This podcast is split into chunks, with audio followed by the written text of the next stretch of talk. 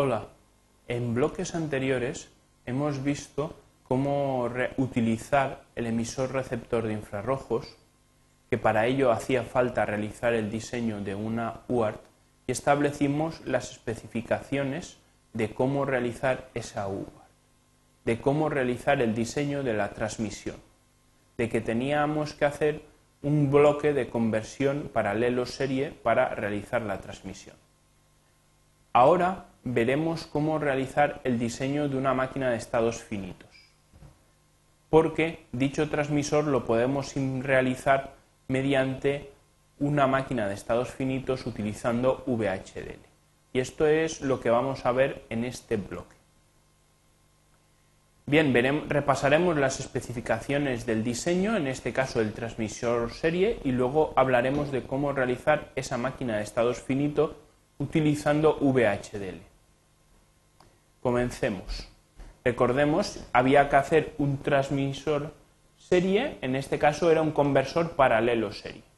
Un conversor paralelo serie en el cual pues queríamos realizar una velocidad de transmisión de 9600 baudios con una entrada de 8 bits de datos en paralelo y una salida serie. Había que incluir un bit inicio al principio de transmisión que era cero lógico y luego la línea de reposo debía estar siempre a 1 cuando nos esté transmitiendo.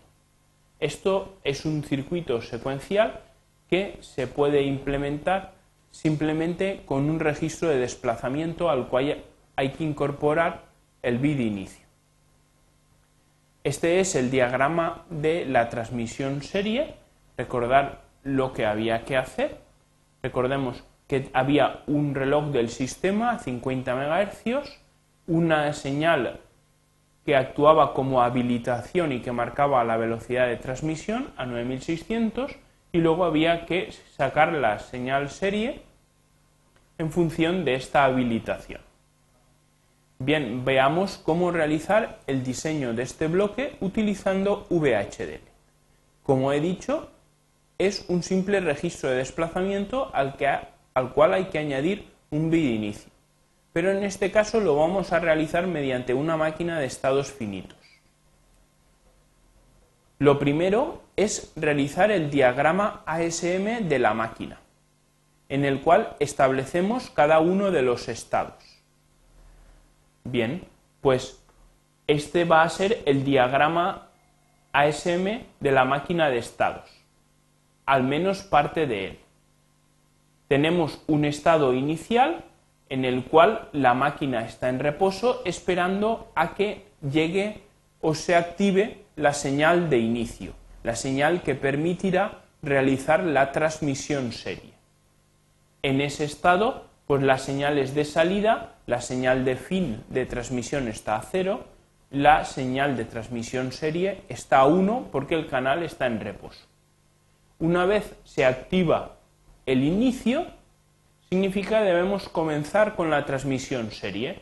Pasamos al siguiente estado, que hemos denominado preinicio. En este estado lo que hacemos es activar o más bien esperar a que llegue el primer pulso de la frecuencia de transmisión, es, decir, la habilitación, el primer pulso de habilitación que nos permita poner el primer bit en el canal. No podemos poner el canal enseguida a cero porque debemos esperar a que se produzca el sincronismo entre la transmisión y la llegada del pulso de habilitación del reloj de transmisión. Eh, podríamos generar nosotros otra señal de habilitación que controlara eh, cuándo se inicia ese reloj o esa señal de habilitación. Pero en este caso se ha preferido optar por pensar que la señal de 9600 Hz está continuamente generándose y por lo tanto la máquina debe sincronizarse con ella. Una vez ha llegado el primer pulso ya podemos poner el primer bit en el canal que es el bit inicio. Una vez ponemos el canal serie a cero, habrá que esperar el siguiente pulso de habilitación. Cuando llegue el siguiente pulso de habilitación pasamos al siguiente estado, que es poner el primero de los bits de transmisión. de los 8 bits, pues lo hemos nombrado bit 0 a bit 7, pues hay que ponerlos en el canal. Así que el primero, como la entrada era paralela, pues y se llamaba datos, pues el dato 0, el bit 0 lo ponemos en el canal y esperamos el siguiente pulso. Y así consecutivamente se terminaría de describir la máquina ASM, bit 0, bit 1 hasta el bit 7. Cuando ponemos el último bit, pues ya puede la máquina volver a su estado inicial y esperar para realizar una nueva transmisión. ¿Cómo se describiría en VHDL esta máquina ASM? Pues bien, aquí se puede ver el ejemplo. Habría que utilizar un proceso secuencial. Un proceso secuencial donde la lista de sensibilidades estaría formada por el reloj del sistema y el reset. El reset es un reset asíncrono que nos llevaría al estado inicial. Y luego se evalúa el flanco del reloj del sistema. Dentro de ese reloj del sistema, lo primero que hacemos a través de una sentencia case, evaluar el estado en el cual nos encontramos. Y dentro de cada estado hay que evaluar las entradas para tomar la decisión de a qué estado vamos a pasar a continuación no se puede hacer al revés. No, hay, no se puede evaluar las entradas y luego en función de las entradas mirar en qué estado estamos, sino que la realización de una máquina de estados requiere saber previamente en qué estado estamos. Y a partir del estado que estamos, miramos las entradas y decidimos a qué estado se va a pasar. Bien, una vez vista esta estructura, el case quedaría de la siguiente manera. Vamos viendo el estado. Para el estado inicial, pues entonces miraremos las entradas. ¿Qué entradas? Pues en este caso la de inicio. Si se produce el de inicio, pues pasaríamos al estado siguiente, que era el preinicio.